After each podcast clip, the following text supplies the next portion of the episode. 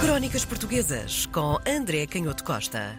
Continuamos voltados para o Brasil. Nós, nos episódios que temos vindo aqui a recordar como é que tudo aconteceu, ficamos com aquela ideia, ou melhor, a história que nos é ensinada é que a independência do Brasil foi uma coisa mais ou menos pacífica. Foi dado o grito Ipiranga às margens do rio, o pai chateou-se com o filho, mas pronto, eh, cada um seguiu o seu caminho. São estas as linhas que conhecemos da história ou que ficaram da história, em comparação, por exemplo, com as desgraças que sabemos da independência de outros pontos da América Latina ou mesmo da América do Norte, André.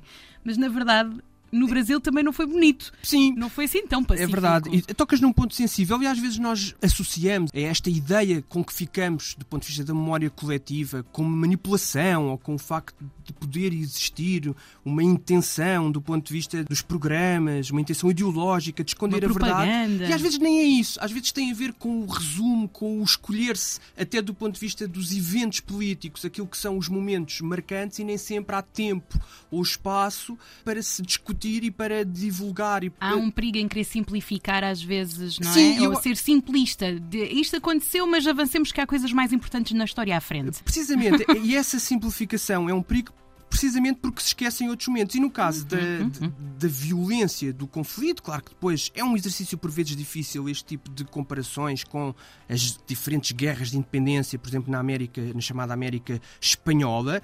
Mas é preciso voltar a este problema, porque até recentemente um historiador brasileiro, Hélio Neto, que tem um livro sobre este tema, que se chama Independência e Morte, Política e Guerra na Emancipação do Brasil, 1821-1823, e ele, enfim, é, um- é óbvio que por vezes os jornalistas simplificam estas coisas, mas uma das frases que encontramos, formos à procura de informação sobre a discussão pública sobre este tema, é de que foram mobilizados mais soldados na guerra, nestas guerras que estão a acontecer a partir de 1821 na Bahia, do que propriamente nas guerras lideradas, por exemplo, por Simón Bolívar, que aparece como um grande símbolo militar Sim, sim. Das, das libertações na América, América Latina. Latina. Isto Uhum. dá logo nota do que nos falta conhecer, e este é um livro muito interessante, e das movimentações militares que, a partir de 1821, mas especialmente no ano 1822, estão de facto a acontecer todo o nosso percurso. E muito do que fomos contando aqui ao longo do ano de 1822, fomos falando das negociações do Dom Pedro, das suas viagens, falámos, obviamente, de alguma tensão militar também no Rio de Janeiro, mas na Bahia, naquela que era a região e na cidade de São Salvador da Bahia, onde as ligações do ponto de vista económico, político, até sentimental, até do ponto de vista do património coletivo daquela época, as ligações ao Reino de Portugal eram muito fortes. E o famoso general Madeira e Mel tinha uma força militar, estamos a falar no início de 3 mil soldados, de uma esquadra aberta ao oceano, que tinha também mais de 600 soldados, tropa de cavalaria, muita artilharia.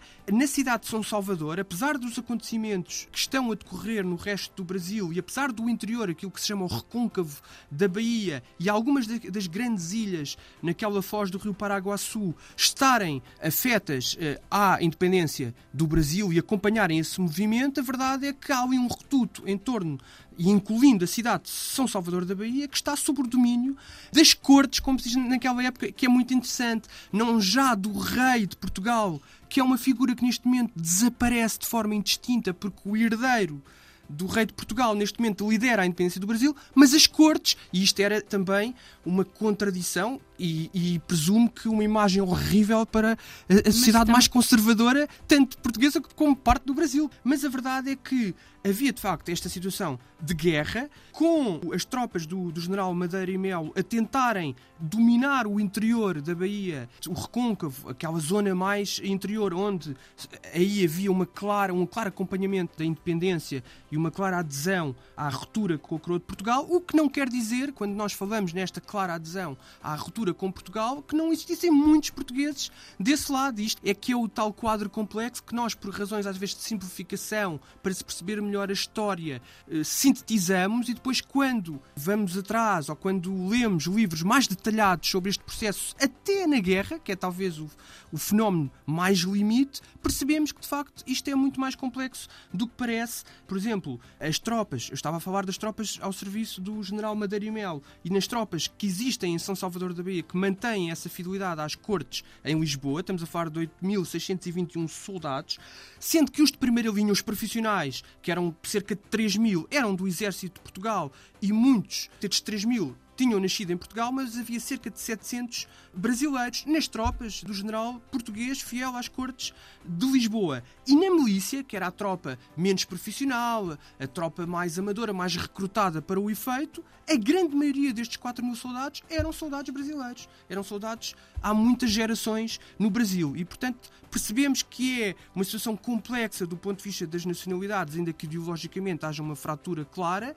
E percebemos depois também que esta guerra vai ser uma guerra que se vai prolongar. Vimos a aclamação, vimos a coroação e continua a guerra na Bahia com estes avanços e recuos do general Madeira e Mel, a tentativa de tomar uma grande ilha nessa foz do Paraguaçu e na zona, na grande Baía de Todos os Santos, em frente à cidade de São Salvador, a ilha de Itaparica, que há tentativas sistemáticas por parte das tropas portuguesas para tomar essa ilha, sempre com as tropas brasileiras em alguma dificuldade. Há um relatório muito conhecido enviado a um desses líderes militares brasileiros o Visconde de Pirajá, que lê um relato de um sargento-mor que pede pólvora, munições e, sobretudo, cirurgiões e botica, que no fundo eram remédios. E ele queixava-se, este sargento, de que era preciso cirurgiões de qualidade, e percebemos aqui também esta dificuldade, de facto, na criação de uma entidade política nova em que é preciso levantar tudo, praticamente todas as estruturas, do nada. Não tinham cirurgiões de qualidade e, quando entregavam os feridos ao cirurgião, podiam contar com eles na sepultura. Esta guerra vai ser uma guerra muito violenta que vai decorrer durante o ano de 1823 e mesmo em plena Constituinte, quando nós falarmos nos assuntos que se vão começar a, a, discutir na Constituinte, não nos podemos esquecer daquele tema que temos lançado da escravidão, que é um problema que vai acompanhar todo este processo, e até aí a situação é muito delicada, porque muitas pessoas escravizadas lutam ao lado das tropas brasileiras a favor da independência, é-lhes prometida a condição de liberdade, okay. de serem libertos, de alcançarem a liberdade por terem terem lutado por esse objetivo político comum de libertar o Brasil do jugo português, e a verdade é que a seguir à guerra não será não. muito fácil resolver hum. o problema desses escravos libertos que são vistos por setores da sociedade brasileira, destas cidades, como uma ameaça ou como um verdadeiro perigo. Crónicas Portuguesas com André Canhoto Costa.